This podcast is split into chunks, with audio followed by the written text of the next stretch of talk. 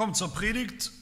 Wir sind ja in unserem, einem unserer Bekenntnisse im Heidelberger Katechismus und arbeiten uns da durch die zehn Gebote durch und sind heute beim zweiten Gebot und da hören wir auf die Lesung, wie es lautet im Buch Exodus Kapitel 20, die Verse 4 bis 6.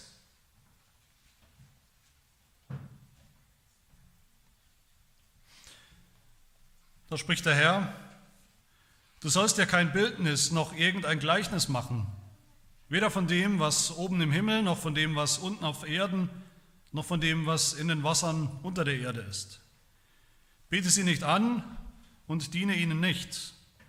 Denn ich, der Herr, dein Gott, bin ein eifersüchtiger Gott, der die Schuld der Väter heimsucht an den Kindern bis in das dritte und vierte äh, Glied derer, die mich hassen, der aber Gnade erweist an vielen Tausenden, die mich lieben und meine Gebote halten.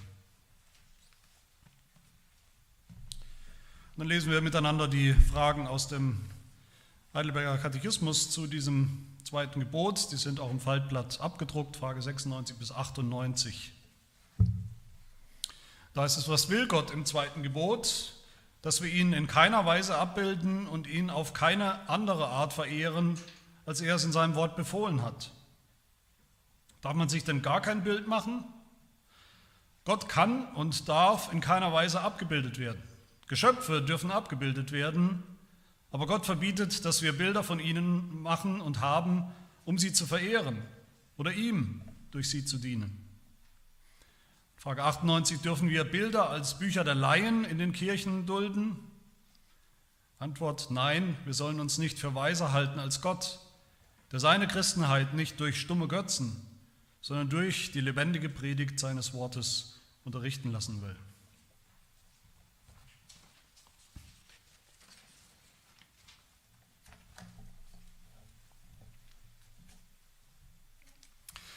Ich sage euch sicher nichts Neues, wenn ich sage, dass das zweite Gebot kontrovers ist.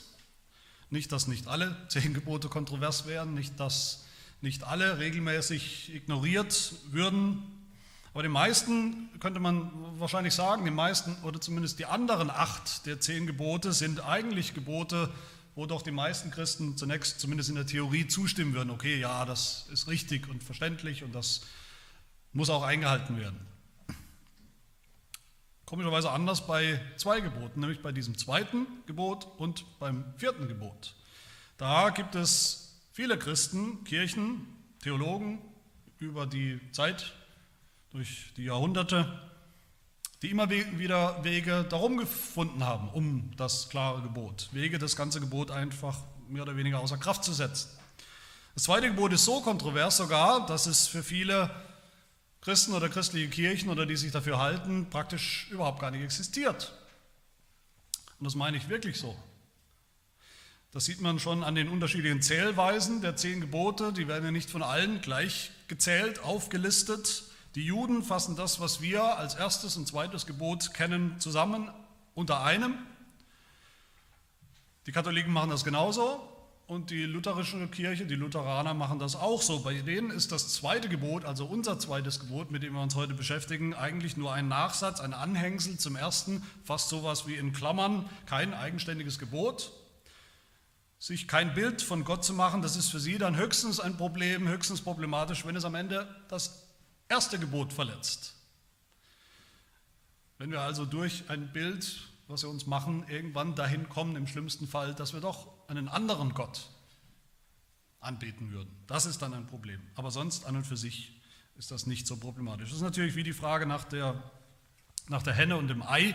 Was war zuerst da? War da zuerst die falsche Zählung der zehn Gebote, falsche, ein falscher Schwerpunkt. Man hat sich irgendwie verzählt vielleicht und das zweite Gebot dann irgendwie vergessen, irgendwie untergeordnet. Und das hat dann irgendwann auch dazu geführt, dass man eben dieses Bilderverbot, also Bilder vom, vom einen wahren Gott zu haben, dass man das einfach außer Kraft gesetzt hat in der Praxis. Oder war es umgekehrt? War zuerst die Praxis, dass sich in manchen Kirchen eben zu unterschiedlichen Zeiten diese Praxis von Bildern, religiösen Bildern, Bildern von, von Gott durchgesetzt hat, einfach praktisch durchgesetzt hat. Und dann hat man nachträglich die Zählung der zehn Gebote eben angepasst, verändert, sodass das zweite Gebot irgendwo so ein bisschen ja, nicht mehr so deutlich war, sondern verschwunden ist unter dem ersten. Keine Ahnung, wie das genau war, ist aber eigentlich egal, weil beides genauso falsch ist oder falsch wäre als Begründung. Fakt ist, viele Christen durch die Geschichte hindurch bis heute haben große Schwierigkeiten mit diesem zweiten Gebot, es überhaupt anzuerkennen als ein eigenständiges Gebot. Ein Gebot, das wichtig ist für uns heute. Wichtig für unser heutiges geistliches Leben. Wichtig ist für die, für die Frage, wie wir Gott begegnen, wie wir über Gott denken, wie wir ihn anbeten, wie wir ihn suchen und wie wir ihn auch finden. Wo wir ihn finden. Im Gegensatz zum ersten Gebot geht es hier im zweiten jetzt tatsächlich um den einen wahren Gott. Das erste Gebot verbietet ja, andere Götter zu haben, aber hier im zweiten Gebot, das zweite Gebot setzt das erste voraus. Natürlich, es setzt voraus, uns ist klar, es gibt nur einen Gott und um den geht es, an den glauben wir. Im zweiten Gebot geht es dann darum, wie wir diesen einen wahren Gott richtig anbeten sollen und dürfen, wie wir ihn, ihm richtig dienen können, wie wir ihm nahe kommen können. Und diese Tendenz, diese Tendenz, das erste Gebot vom zweiten irgendwie abzukoppeln oder das zweite unterzuordnen oder irgendwie verschwinden zu lassen, zu ignorieren, das ist eine alte Tendenz, die sehen wir in der Geschichte, in manchen Teilen schon der alten Kirche. Im 6., 7., 8. Jahrhundert haben sich Bilder durchgesetzt, sogenannte Ikonen durchgesetzt, durchgesetzt in Teilen natürlich nur. Bilder von Gott, Bilder von Jesus, Bilder von Maria, Bilder von den Heiligen. Das gibt es bis heute in den orthodoxen Kirchen sehr stark, russisch-orthodox, griechisch-orthodox. Auch in der katholischen Kirche ist es natürlich nach wie vor weit verbreitet, eine Frömmigkeit eben, in der Gott angebetet wird. Der eine wahre Gott, wie man sagt, aber durch Bilder, durch Bilder und dann auch die Bilder selbst angebetet werden. Zu Hause oder in der Kirche, Darstellungen von Gott, Darstellungen von Jesus. Gerade in der katholischen, in der Volksfrömmigkeit, katholischen Volksfrömmigkeit ist das noch so.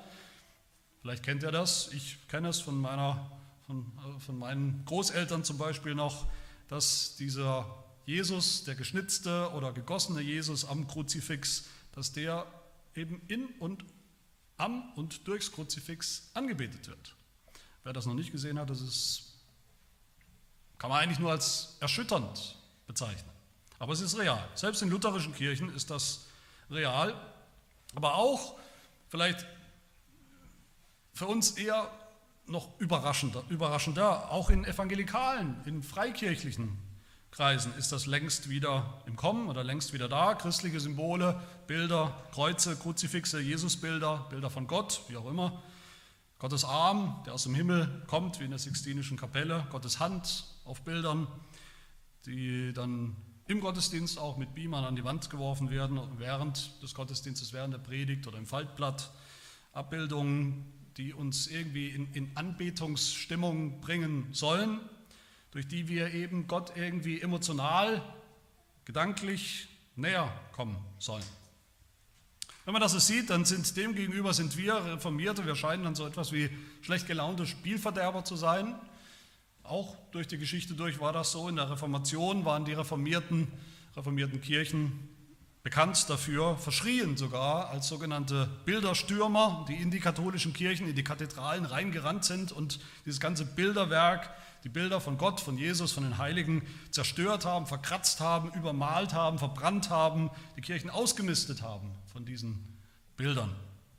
Heute sind wir als Reformierte vielleicht keine Bilderstürmer mehr in diesem Sinn, aber den meisten, vielen fällt doch auf, wenn sie zum ersten Mal einen reformierten Gottesdienst besuchen, wie vielleicht auch bei uns, da fehlt doch eine ganze Menge. Da fehlt der ganze Prunk, da fehlt all das, was man eben in Kathedralen finden kann, besuchen kann, wo man auch außerhalb des Gottesdienstes irgendwo in eine gewisse spirituelle, geistliche Stimmung versetzt wird, manche zumindest, da fehlen Kunstwerke, da gibt es keine Bilder von Gott mit einem weißen Bart oder wie auch immer bei uns, keine Bilder von der Schöpfung, wo Gott irgendwie angedeutet drüber schwebt, wie er es gerade macht, wie er die Schöpfung gerade tut. Da ist auch kein Kruzifix bei uns mit einer Jesusfigur dran. Oft in reformierten Kirchen nicht mal ein Kreuz, irgendwelche anderen Gegenstände und Symbole, da ist es eigentlich ziemlich leer und nüchtern.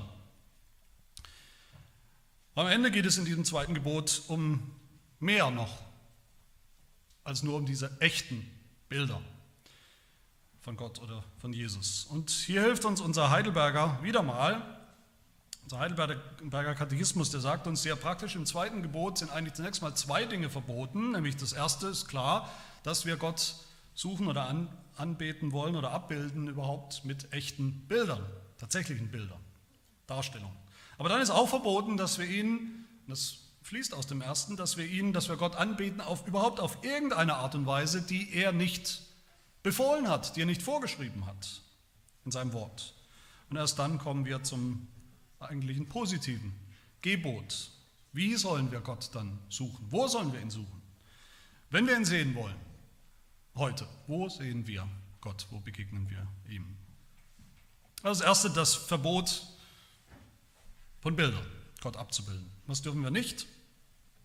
Was genau verbietet uns Gott in diesem zweiten Gebot? Ist eigentlich relativ leicht beantwortet. Du sollst ja kein Bildnis noch irgendein Gleichnis machen. Ein Bildnis meint ein echtes Bild von Gott. Gleichnis bedeutet irgendwas aus der Schöpfung, was nicht Gott ist, wo jeder weiß, so sieht Gott nicht aus, aber man benutzt es als Bild, als Platzhalter, als Symbol für Gott, um uns direkter, besser, unmittelbarer, emotionaler, wie auch immer, zu Gott zu führen. Was verbietet Gott? Dass wir ihn in keiner Weise abbilden sagt der Katechismus. Und dann Frage 97 zur Klärung, darf man sich denn dann überhaupt kein Bild malen? Darf man überhaupt nicht malen? Darf man nicht die Schöpfung malen? Darf man nicht Menschen porträtieren? Der Katechismus beantwortet das für uns. Und ich denke, das ist uns hoffentlich klar. Gott kann und darf in keiner Weise abgebildet werden. Geschöpfe dürfen abgebildet werden. Menschen, Tiere, die Schöpfung, alles aus der Schöpfung darf natürlich abgebildet werden. Wir dürfen malen, wir dürfen künstlerisch tätig sein und das wollen wir auch fördern wenn das einer tut. Aber selbst da, sagt der Katechismus, selbst da müssen wir aufpassen, dass dann Bilder von Dingen aus der Schöpfung, Tiere oder Menschen oder was auch immer, dass wir sie nicht verwenden, um entweder sie selbst zu verehren, Geschöpfe zu verehren, Menschen zu verehren, ihnen eine, eine Ehrerbietung, eine gottesdienstliche entgegenzubringen, oder dann wieder durch diese Dinge Gott zu verehren.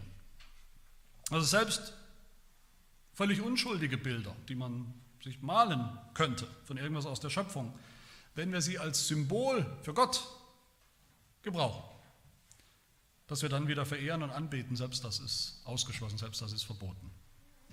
Und den Grund haben wir gerade gehört in Antwort 97. Gott kann und darf, Gott kann und darf in keiner Weise abgebildet werden. Er kann nicht abgebildet werden. Er kann gar nicht abgebildet werden, zumindest von uns nicht. Gott ist Gott, Gott ist kein Mensch, Gott ist kein Geschöpf, Gott ist Geist, er hat keinen Körper wie wir Menschen, wir können ihn nicht sehen, er ist unsichtbar. Das heißt, eigentlich wissen wir nicht mal, was wir abbilden sollten, wie wir ihn abbilden sollen. Wie bildet man was ab, was unsichtbar ist, einen unsichtbaren Gott, einen Gott, der in seinem Wesen Geist ist? Und wenn wir es noch mehr auf die Spitze treiben wollen, und das müssen wir, als biblische Christen, der eine wahre Gott ist der dreieine Gott. Der Vater ist Geist, sein ewiger Sohn ist Geist, der Heilige Geist ist Geist. Und wie bildet man den dreieinen Gott ab? In einem Bild, in einem Kinderbuch oder in einem Kunstwerk über die Schöpfung oder was auch immer. Das geht gar nicht, auch wenn es immer schon Menschen versucht haben mit kreativsten Ansätzen. Aber das ist der einzige Gott, der einzig wahre Gott den es gibt. Gott kann nicht abgebildet werden. In Deuteronomium 4, kurz oder unmittelbar bevor Gott dem Volk Israel die zehn Gebote ja gibt, da sagt Mose zu dem Volk Israel, warum sie sich gar kein Bild machen können, nicht nur nicht machen dürfen, sondern warum sie sich gar kein Bild machen können. Deuteronomium 4, Vers 14. Der Herr gebot mir zu jener Zeit, sagt Mose, dass ich euch die Satzungen und Rechtsbestimmungen lehre, die zehn Gebote, die ihr tun sollt, so bewahrt nun eure Seelen wohl, weil ihr keinerlei Gestalt gesehen habt an dem Tag, als der Herr aus dem Feuer heraus mit euch redete auf dem Berg Horeb, damit ihr nicht verderblich handelt und euch ein Bildnis macht in der Gestalt irgendeines Götzenbildes. Also das Prinzip ist klar, ihr habt keine Gestalt gesehen. Gott war da, hat mit euch gesprochen, hat sich offenbart. Was habt ihr gesehen? Nichts. Macht euch auch kein Bild. Genauso auch wieder, als Gott selber später das Heiligtum schenkt oder einrichtet oder einrichten lässt, die Stiftshütte und auch den Tempel später, ein Ort, Wo Gott ist, sagt die Bibel, sagt Gott selbst, wo er sein wird, wo er gegenwärtig ist. Da gibt es viele Symbole, viele künstlerische, kreative Gegenstände, Mobiliar, sichtbare Dinge, viele sichtbare Dinge. Da gibt es auch die Bundeslade, obendrauf diese gefertigten, gegossenen, äh, als erst den Deckel und auf dem Deckel, auf dem Sühnedeckel dann zwei gegossene Engel, Cherub, Engel, Cherubim aus reinem Gold, deren Flügel sich berühren und die Sühne, den Sühnedeckel bedecken. Und dann sagt Gott, da wird er sein. Genau da, an diesem Punkt wird er sein, im Heiligtum zu seinem Volk reden, gegenwärtig sein. Auf dieser Mitte des Sühnedeckels wird er sein. Und was ist da? Auf der Mitte des Sühnedeckels, da ist nichts. Da war rein gar nichts zu sehen. Keine sichtbare Form. Gott war nicht die Engel, er war nicht in der Kiste, er war in der Mitte des Heiligtums und des Sühnedeckels, aber da war nichts zu sehen. Bei all der Symbolik, da ist viel Symbolik im Heiligtum, bei all den Statuen und Bildern und, und Möbeln und Schnitzarbeiten und so weiter, das Einzige, was nicht sichtbar war, was nicht symbolisch dargestellt wird dort, ist Gott selbst, weil er keine sichtbare Form hat, haben kann.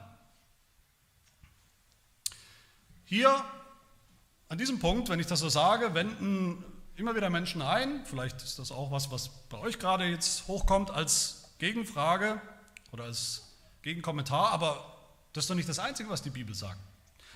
Gott ist ja nicht nur unsichtbar. Gott hat sich doch immer wieder gezeigt, den Menschen in der Geschichte. Und das stimmt auch. Gott ist nicht formlos, Gott ist nicht, oder unsichtbar ist nicht das Einzige, was Gott ist. Schon im Garten Eden lesen wir, das sind immer wieder biblische Aussagen, mit denen wir Schwierigkeiten haben, aber wir müssen sie nur mal nehmen, wie sie da stehen. Im Garten Eden, da lesen wir schon, dass Adam und Eva irgendwas von Gott wohl gesehen haben. Gott war da, sie wussten, dass er da ist, wie er umhergelaufen ist, mit ihnen, bei ihnen. Jakob im Alten Testament konnte behaupten von sich und hat sich ja nicht gelogen, dass er Gott gesehen hat. Abraham hat ihn irgendwie gesehen. Als Mose Gott sehen will, als Mose sich wünscht, dass er Gott doch mal sehen dürfte, sehen könnte, da sieht er wirklich was. Die Bibel sagt, er sieht die Rückseite Gottes, wie auch immer das aussah, wie auch immer das geht, aber er hat tatsächlich was gesehen von Gott. Sein Angesicht, sagt Gott, nur sein Angesicht darf er, kann er nicht sehen und das überleben. Aber später nochmal in Nummer 12, da sagt Gott selber über Mose. Mit ihm, mit Mose rede ich von Mund zu Mund, von Angesicht zu Angesicht und nicht rätselhaft. Er schaut die Gestalt des Herrn. Also wir dürfen das nicht so verabsolutieren, als könnten wir und würden wir Gott nie sehen. In keiner Form, jemals. Als könnte Gott gar keine Form annehmen, wirklich. Dann wäre das zweite Gebot am Ende ja auch völlig sinnlos. Und ist es nicht sogar am Ende die aller, allergrößte Hoffnung der Bibel und der Christen, der Menschen im Alten Testament, Neues Testament, dass tatsächlich ein Tag kommt, wo wir Gott sehen, schauen, von Angesicht zu Angesicht, wo wir nicht nichts sehen werden, sondern ihn, wie auch immer das sein wird, wie auch immer er dann ist, wo wir nicht, ja, wo wir den unsichtbaren Gott sehen werden wie auch immer das sein wird.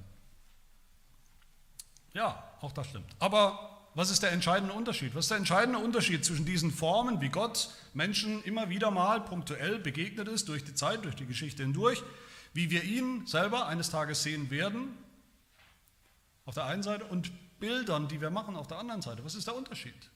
Der entscheidende, der kategorische Unterschied. Der Unterschied ist, Gott hat sich selbst so gezeigt. Gott hat sich so wie auch immer das war, wir waren nicht dabei, wir haben nur einen Bericht und der ist, lässt viele Fragen offen für uns. Gott hat sich so gezeigt, mitgeteilt, geoffenbart, dem Adam, dem Jakob, dem Mose. Das war seine Initiative, das war seine Selbstoffenbarung. Wenn wir uns Bilder machen, wenn wir Bilder machen, die irgendwie Gott einfangen, repräsentieren sollen oder wollen, dann ist es genau umgekehrt, dann ist es unsere Initiative. Dann sind wir kreativ, dann meinen wir, wie wüs wir wüssten, wie Gott aussieht, wie er darzustellen ist. Aber wie der Heidelberger sagt, wir haben es schon gelesen in Frage 98, wir sollen uns nicht für weiser halten als Gott. Wir sollten nicht denken, wir wissen doch. Ich weiß doch, wie Gott aussieht. Dann fange ich an zu malen. Wir sollen uns nicht einbilden, dass wir mit unserem gesunden Menschenverstand irgendwie schon wüssten, wer Gott ist, wie er ist und wie er angebetet werden will. Das heißt, die Betonung liegt nicht so sehr dann auf irgendeiner philosophischen, auf einem philosophischen Gedanken oder Argument, dass Gott sowieso unsichtbar ist. Es geht vielmehr darum in diesem Gebot, dass wir, die Betonung auf dem Wir, wir dürfen ihn nicht abbilden. Und dass es dumm wäre, das überhaupt nur zu versuchen. Wie es der Prophet Jeremia sagt in Jeremia 10, Vers 14, dumm steht jeder Mensch da, ohne es zu begreifen. Und jeder Goldschmied wird an seinem Götzenbild zu Schanden. Denn sein gegossenes Bild ist Betrug. Und kein Geist ist darin. Kein Geist, keine Existenz, kein Leben. Es ist nichts dahinter. Es ist ein Hirngespinst. Es ist eine Lüge. Das heißt, es geht immer schief. Es wird immer falsch. Jedes Bild, was wir machen von Gott, wird automatisch falsch. Das heißt, das erste Prinzip hier in diesem Gebot ist, Gott lässt sich nur darstellen, wie er selber sich darstellt, wie er sich selber mitgeteilt hat, wie er sich selber offenbart hat. Und das hat er getan, das hat Gott ultimativ getan in seinem Wort. Unsere Bilder, die wir machen von ihm, auch wenn sie noch so gut gemeint sind, noch so gut gemacht sind, wie auch immer das geht, sind niemals Offenbarung von Gott, wie er ist. Sie sind Erfindungen, Spekulationen, Schöpfungen. Deshalb können und dürfen wir den Gott, den Schöpfer, nicht abbilden. Was vielleicht auch Wer weiß, aber ich denke im Großen und Ganzen nicht so sehr unsere Versuchung ist, diese Sünde, das zu machen, dass er jetzt heute nach Hause geht und nimmt einen großen Zeichenblock und sagt, jetzt mache ich mal so, wie ich denke, dass Gott aussieht. Und dann hänge ich es mir auf und wenn ich 15 Mal vorbeilaufe, dann fange ich immer an, immer andächtiger zu werden und irgendwann ist es Teil meiner Frömmigkeit. Vielleicht nicht. Nicht, dass das niemals Versuchung wäre für niemanden von uns, für keinen Reformierten, aber ich denke nicht so sehr. eine Frage, die uns doch näher kommt, die man jetzt stellen könnte, die viele auch sicher stellen, ist die Frage, wie ist das dann eigentlich mit Jesus? Wie ist das mit Jesus Christus? Dürfen wir dann Bilder von ihm machen? Man kann leider in äh, einer Predigt nicht immer alles sagen, man kann nicht mal ansatzweise alles sagen in der Predigt. Ich habe an einer anderen Stelle über die zehn Gebote Argumente, denke ich, die wichtigsten Argumente gegen Bilder von Jesus genannt will das nicht alles hier wiederholen. Ich will ja nur eigentlich in einem Satz ganz schlicht und einfach sagen, das dürfen wir auch nicht, weil Jesus Bilder, Bilder von Jesus, logischerweise immer nur den Menschen darstellen können. Nicht den Gottmenschen, der er ja war und ist. Selbst als Jesus sichtbar war auf der Erde, sichtbar rumgelaufen ist unter Menschen, da ist der Menschen begegnet. Viele haben ihn erkannt als Gott und Mensch. Gott und Mensch. So hat er sich offenbart als Gott und Mensch. Und deshalb haben ihn Menschen angebetet, die das erkannt haben. Wenn wir ein Bild malen von Jesus, ein Bild kann das niemals ausdrücken. Deshalb sind alle Bilder von Jesus automatisch schon einseitig, immer einseitig. Gefährlich, einseitig. Also das ist das erste Problem, die, die offensichtliche Sünde im zweiten Gebot, nämlich tatsächlich echte Bilder von Gott und damit auch echte Bilder von Jesus zu malen, zu haben, anzuschauen, dass die Teil werden unserer Frömmigkeit. Aber wie gesagt, das Gebot geht dann noch tiefer, noch viel tiefer. Es hat eine, eine wirklich maximale Bedeutung. Hinter dem Bilderverbot steckt dann nämlich noch ein grundlegenderes, allgemeineres Prinzip, nämlich das Prinzip, dass Gott überhaupt nur auf die Art und Weise gesucht und, und angebetet werden will, wie er selbst es vorschreibt. Und nicht, was wir uns ausmalen können, ausdenken können, was wir denken, was uns vielleicht helfen könnte, ihn besser zu erkennen, dabei zu bleiben, fokussiert zu bleiben auf ihm im Gebet oder in der Anbetung. Nicht, was wir können, was uns möglich ist, sondern nur, was Gott uns vorschreibt. So sollen wir ihn verehren, so sollen wir ihn anbeten. Das ist ein zutiefst biblisches Verständnis von Anbetung, ein zutiefst reformiertes Verständnis von Anbetung. Wir wissen ja gar nicht. Wir wissen nicht aus eigener Erkenntnis, aus eigener Schlauheit heraus, wie wir Gott, den wahren Gott, den unsichtbaren Gott richtig anbeten können oder sollen oder auch nicht. Als Menschen, als Geschöpfe, als pure Geschöpfe wissen wir das schon nicht automatisch. Und als Sünder wissen wir es noch viel weniger, wie das geht. Wir wissen nicht, wie Anbetung richtig auszusehen hat, wie Anbetung auszusehen hat, damit Gott sie auch anerkennt und annimmt. Es sei denn, Gott sagt es uns. Und das tut er auch, das hat er auch, schwarz auf weiß, haarklein, haargenau in seinem Wort. Man braucht nur sehr oberflächlich mal reinzuschauen in die Bibel im Alten und im Neuen Testament und zu sehen, wie wichtig Gott selbst dieses Thema ist. Wie soll der Mensch mich anbeten. Wie? Nicht nur das, sondern wie genau? Wer bestimmt, was in der Anbetung, sagen wir im Gottesdienst, was da passieren soll und was nicht? Bestimmt ist der Pastor, ein Pastor hat eben die Vorliebe, der andere Pastor hat eben so eine Vorliebe, bestimmt ist die Gemeinde, die tut sie zusammen, sagt, wir machen jetzt mal das im Gottesdienst Bestimmt das die Kreativen, die kreativen Geister der Gemeinde? Bestimmt das das Gottesdienstkomitee? Bestimmt das die Band, wenn man eine hat?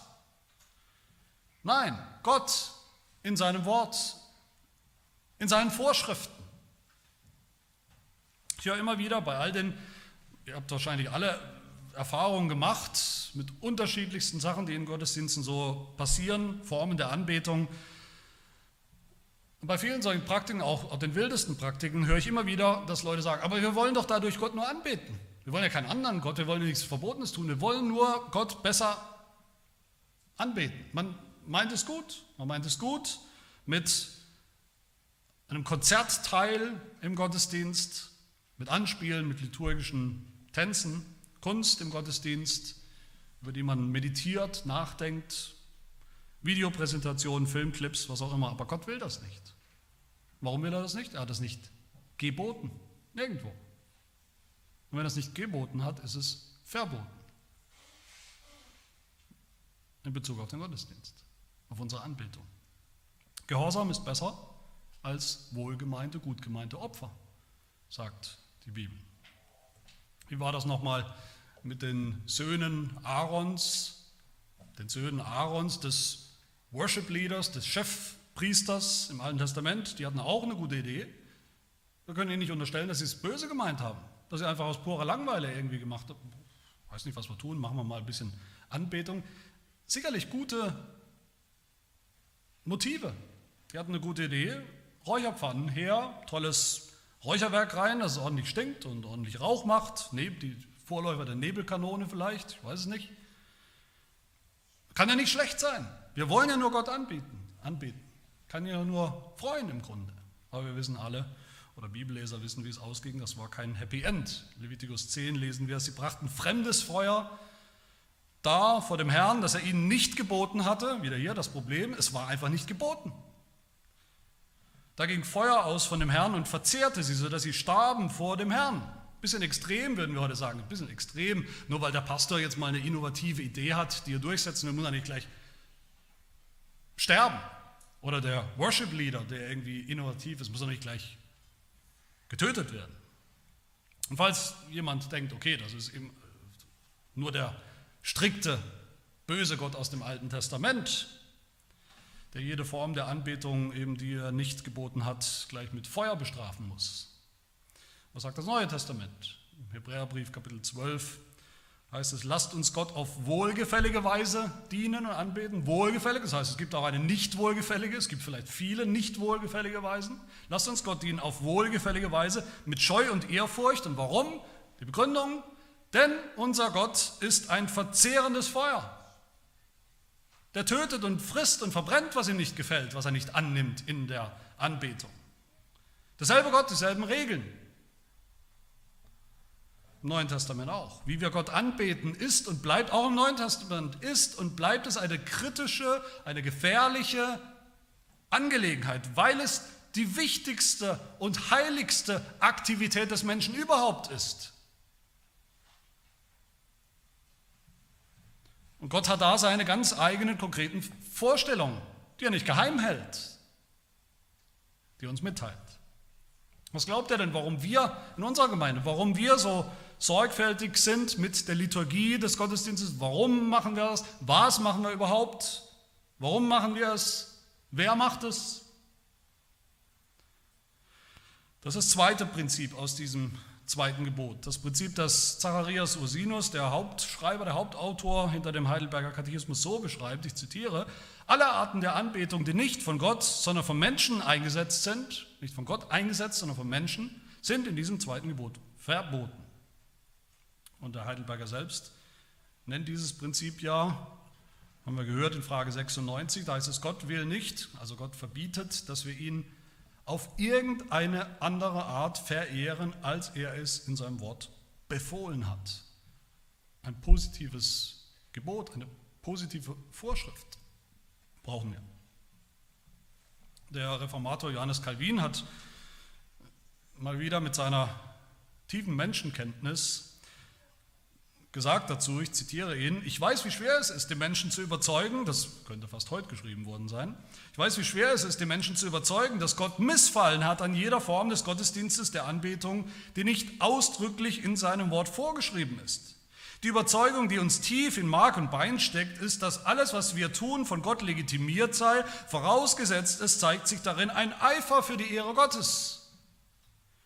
Weil aber Gott alles, was wir aus Eifer für seine Anbetung unternehmen, wenn es nicht seinem Befehl entspricht, nicht nur als unfruchtbar ansieht, sondern tief verabscheut.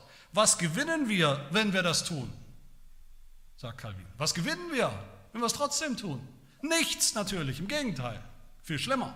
Wir verlieren alles, weil Gott so eine Anbetung nicht geboten hat und sie deshalb nicht annehmen wird, sondern sie für was hält? Für überheblich, für sündhaft. Und das, meine Lieben, ist viel eher oder vielleicht definitiv unsere Versuchung. Dass wir denken, ja, Hauptsache aufrichtig, Hauptsache von Herzen, Hauptsache gut gemeint. Wir wollen ja Gott was Gutes tun. Wie oft wollen wir zu Hause unsere geistliche Zeit, wie auch immer sie aussieht, ein bisschen kreativ erweitern, Gott anbeten, nicht nur langweilig, immer dasselbe, immer nur sein Wort lesen oder noch einen Psalm lesen oder einen Psalm singen. Wie oft wollen wir den Gottesdienst gerne etwas aufpeppen. Warum ist es bei uns so schlicht, vielleicht fast langweilig im Gottesdienst? Warum gibt es bei anderen so viele schöne, aufregende Dinge im Gottesdienst, bei uns nicht? Wir dürfen das nicht. Warum dürfen die das? Mal einen Filmclip zwischen rein, mal irgendwelche kreativen Beiträge als Teil des Gottesdienstes, ein bisschen Kunst zur Meditation, wie es in vielen Kirchen gibt mittlerweile, Theater, Anspiele, ein Krippenspiel, ein Krippenspiel, wo endlich mal mein Sohn auch mal vorne auf der Bühne was machen darf, wo, wo, wo der Kleine, mein Sohn ist nicht mehr klein, aber vielleicht denkt ihr an euren Sohn, der Kleine endlich mal den Jesus spielen darf, kann doch geistlich nicht schlecht sein für ihn. So gute Erfahrung. Warum kein Kruzifix, wo Jesus dran hängt? Woran, wenn die Predigt auch noch so schlecht ist, können sich meine Augen wenigstens an diesen Jesus am Kreuz hängen, ein bisschen darüber nachdenken und meditieren. Warum nicht auch zu Hause für die eigene Erweiterung der Frömmigkeit mal ein paar Staffeln The Chosen schauen? The Chosen, was gelobt wird von vielen Christen, evangelikalen Christen weltweit, als die beste, realistischste Verfilmung vom Leben Jesu zu allen Zeiten. Habe ich gelesen.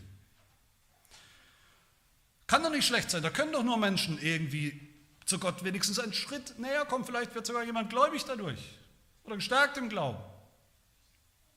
Was kann Gott dagegen haben?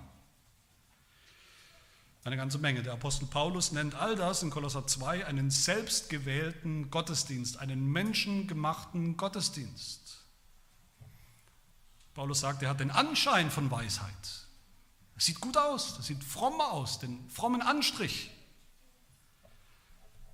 aber in Wirklichkeit war es Sünde. Sünde.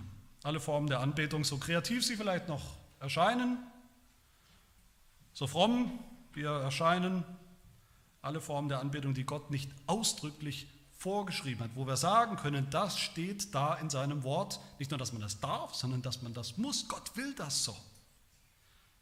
Alles andere ist eine Übertretung des zweiten Gebots. Aber was hat Gott denn jetzt positiv vorgeschrieben? Wie sollen wir ihn anbeten? Das sind wir zum Schluss beim positiven Inhalt dieses Gebots, bei dem Du sollst, was wir jetzt eigentlich sollen. Christen sehen sich danach, hoffentlich, hoffentlich alle Christen sehen sich danach, Gott zu sehen. Mit Recht, wenn wir das tun. Noch können wir das nicht, noch können wir ihn nicht sehen von Angesicht zu Angesicht, auch nicht in Bildern können wir ihn sehen. Bilder, die ihn eben nicht repräsentieren. Aber in der Zwischenzeit, in der Zeit, in der wir jetzt heute leben, wenn wir Gott sehen wollen, wo sehen wir ihn? Wie wird diese Sehnsucht befriedigt? Wie kommen wir ihm nah, so nah, wie das jetzt eben irgend möglich ist? Ich bin davon überzeugt, viele Christen sind deshalb so negativ, vielleicht uns gegenüber, Reformierten gegenüber, den Bilderstürmern, ob wir es jetzt sind oder nicht. Viele Christen sind so negativ eingestellt dem zweiten Gebot gegenüber, insgesamt, weil sie irgendeine tiefsitzende, vielleicht panische Angst davor haben, dass Gott, dass uns hier etwas weggenommen werden soll, was ihnen eben unglaublich wichtig ist für ihre eigene Frömmigkeit. Und das ist auch so. Gott will uns was wegnehmen in diesem Gebot. Er will uns etwas wegnehmen. Und die Frage ist, will Gott uns einfach nur was wegnehmen, einfach nur was verbieten aus Prinzip, ohne Ersatz? Ich denke, der Satz müsste eigentlich umgekehrt lauten. Gott will uns gerade im zweiten Gebot gerade den Ersatz wegnehmen. Und warum? Um uns dann etwas viel, viel Besseres zu geben, nämlich das Original. Sich selbst, wie er wirklich ist. Gott sagt zu uns im zweiten Gebot, keine Bilder von mir, schon gar nicht zum Anbeten, bete sie nicht an, diene ihnen nicht. Überhaupt keine Form der Anbetung, der Frömmigkeit, der Annäherung zu mir, die ich nicht vorgeschrieben habe als Weg. Aber warum? Exodus 20, wir haben es gehört. Denn ich, denn ich ist die Begründung, denn ich, der Herr, dein Gott, bin ein eifersüchtiger Gott der die Schuld der Väter heimsucht an den Kindern bis ins dritte und vierte Glied derer, die mich hassen. Warum ist Gott so eifersüchtig? Warum verfolgt er gerade anscheinend diese Sünde, um die es hier geht im zweiten Gebot, warum verfolgt er das mit so einer Leidenschaft, mit so einer Eifersucht, die brennt? Gott ist eifersüchtig für sich selbst, um sich selbst, um seine eigene Ehre, die er niemandem geben will, niemand anderem, auch nicht einem Bild an seiner Stelle. Aber Gott ist eifersüchtig auch, brennt in Eifersucht auch und vor allem könnte man sagen, um unseretwillen, für uns in diesem Gebot. Gott will uns nicht nur was wegnehmen, falsche Weisen, sündhafte Weisen, wie wir ihn suchen. Gott ist vor allem mit, mit Eifer, mit Eifersucht darauf bedacht, uns einen Weg zu geben, wie wir ihn wirklich finden, den lebendigen Gott. Wo wir wirklich mit ihm Kontakt haben. Er will uns etwas viel, viel Besseres geben und das Bessere, das sind nicht die billigen, stummen Götzen, wie der Heidelberger sagt, wortlose Bilder, sondern er will uns, seine Christenheit, durch die lebendige Predigt seines Wortes unterrichten lassen. Bilder reden nicht. Ich weiß, wir haben das Sprichwort in der Gesellschaft, ein Bild ist mehr wert als tausend Worte oder wie auch immer es geht. Ist auch was dran. Wir verstehen alle, was damit gemeint ist. Bilder eröffnen uns eine Welt oft, sind aber, wissen wir auch, offen für alle möglichen Interpretationen. Sie reden nicht mit uns, schon gar nicht autoritativ, sie sind keine Offenbarung. Der auf dem Bild offenbart sich uns nicht, teilt sich uns nicht mit, ist nicht wirklich da, um mit uns zu reden. Bilder sind eigentlich, ein Foto, was wir in der Tasche haben, im Geldbeutel, Bilder sind eigentlich nur ein schlechter Ersatz für den, der eben nicht da ist auch durch das Bild immer noch nicht da ist. Ein Bild tut nichts mit uns. Psychologisch schon manches, aber geistlich gesehen nichts, nur Schlechtes.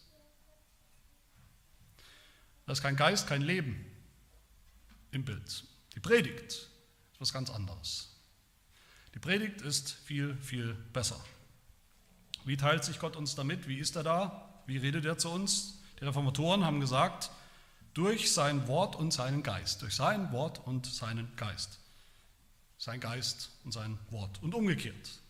Sein Geist durch das Wort und das Wort mit dem Geist. Sie sind verbunden, Wort und Geist. Gottes Wort macht was mit uns. Gottes Wort in der Predigt macht etwas mit uns, wirkt. Unterrichtet uns, wie der Heidelberg sagt, unterrichtet uns, wie Gott ist, wer Gott ist. Das bringt uns in Kontakt mit ihm, mit dem wahren, dem lebendigen Gott, in lebensverändernden Kontakt mit Gott. Da ist Geist und Leben drin. Und das ist das dritte Prinzip und letzte Prinzip hier in diesem Gebot. Gott ist da mit seinem Geist. Gott schenkt uns Geist und Leben durch sein gepredigtes Wort und eben nicht durch Bilder. Durch das Wort, nicht das Bild.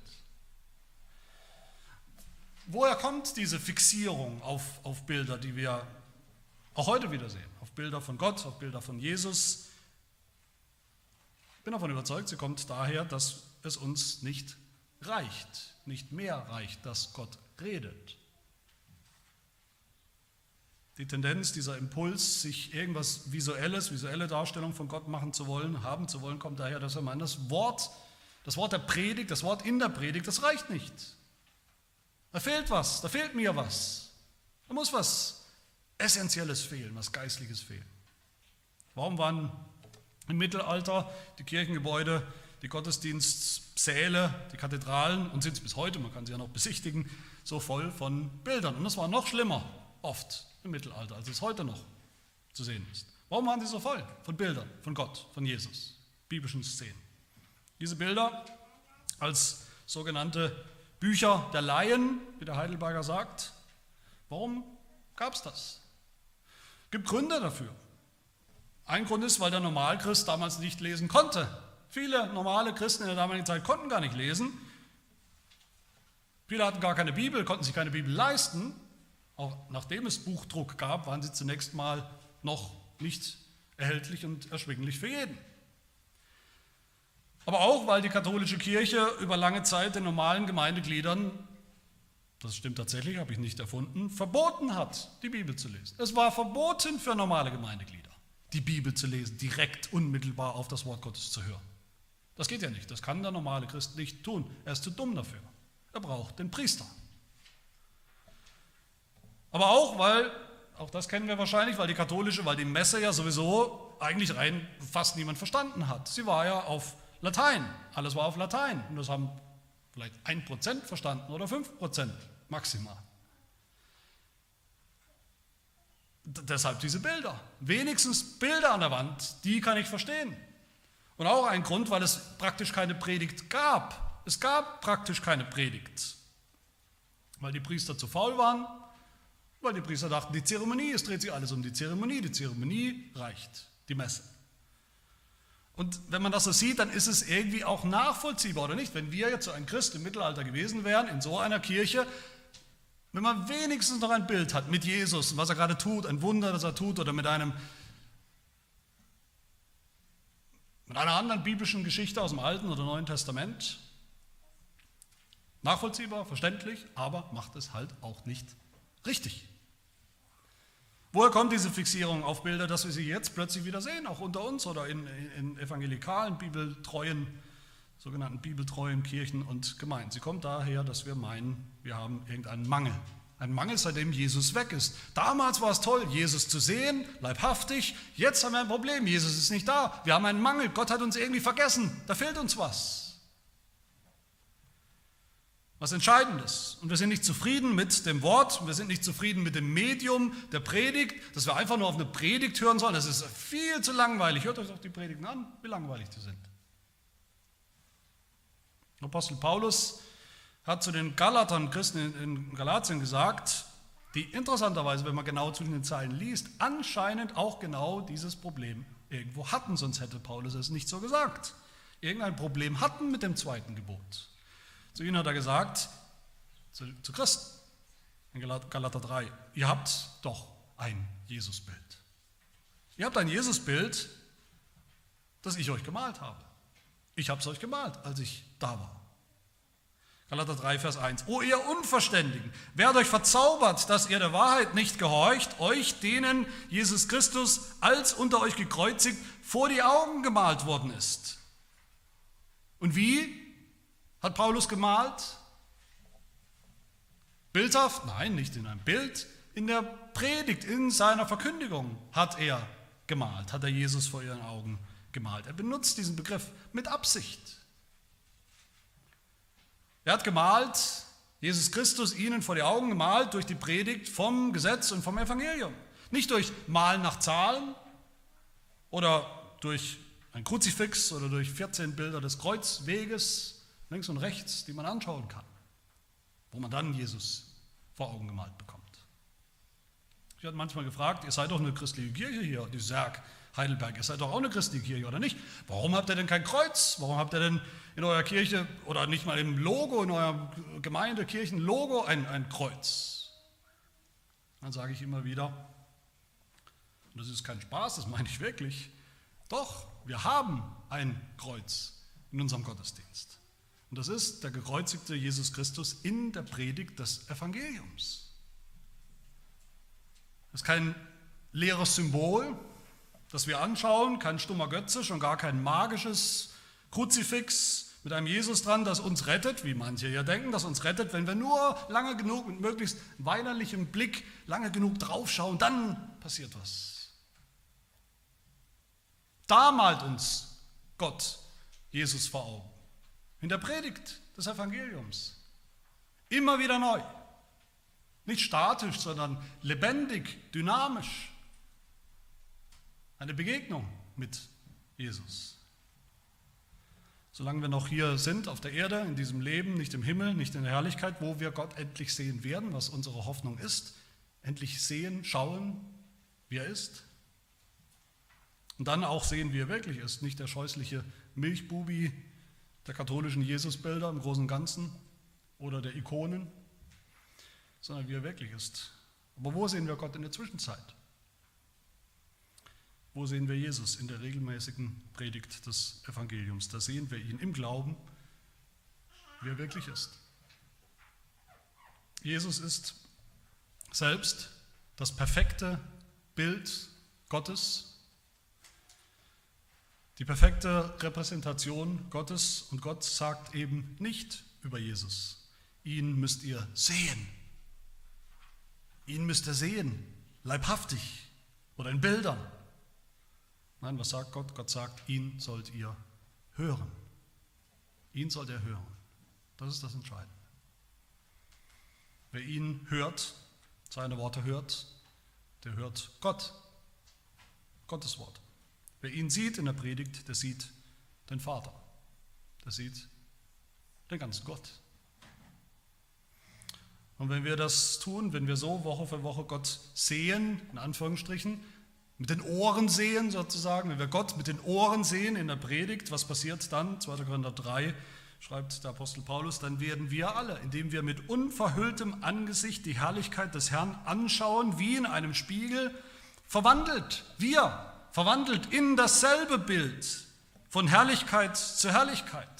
Dann werden wir auch wieder Stück für Stück immer mehr zum Bild Gottes, wie wir ja geschaffen waren. Noch ist nicht offenbar geworden, 1. Johannes 3, was wir sein werden. Wir wissen aber, dass wir ihm gleichgestaltet sein werden, wenn er offenbar werden wird am Ende. Denn wir werden ihn sehen, wie er ist. Hermann Bafink, der vielleicht größte reformierte Theologe, der beendet seine Auslegung des zweiten Gebots und ich auch meine mit der Aussage, ich zitiere ihn, Gott macht Bilder von sich selbst in uns, aus uns, nicht wir von Gott. So fotografiert Gott sich selbst. Ich denke, dem ist nichts hinzuzufügen. Möge er das tun, aus uns, mit uns, in der Begegnung mit ihm, immer wieder neu, durch die Predigt, die er uns schenkt, mit der er uns versorgt, mit allem, was wir brauchen. Amen. Lass uns beten.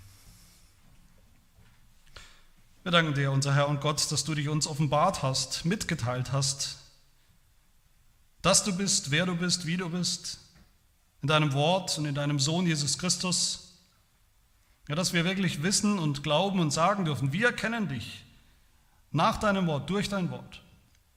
Wir danken dir für die lebendige Predigt deines Wortes, die du selbst eingesetzt hast, als ein zuverlässiges Mittel, als ein Mittel für alle Zeit, die du uns regelmäßig schenkst, in der wir dich immer wieder neu sehen und immer besser sehen, wie du bist, in der du uns auch wirklich nahe kommst und wir dir wirklich nahe kommen, auf eine Art und Weise, die dir gefällt und die du annimmst. Herr, hilf uns und befreie uns von der Sucht nach Bildern, von Bildern, die wir uns machen von dir. Hilf uns allein auf dein Wort zu hören und zu vertrauen, bis wir dich dann eines Tages tatsächlich schauen werden, von Angesicht zu Angesicht, in deinem Reich, in aller Herrlichkeit, bis wir dich schauen können weil wir dann auch selbst verändert sein werden, verändert in dein Bild, in das Bild deines vollkommenen Sohnes, in dessen Namen wir beten. Amen.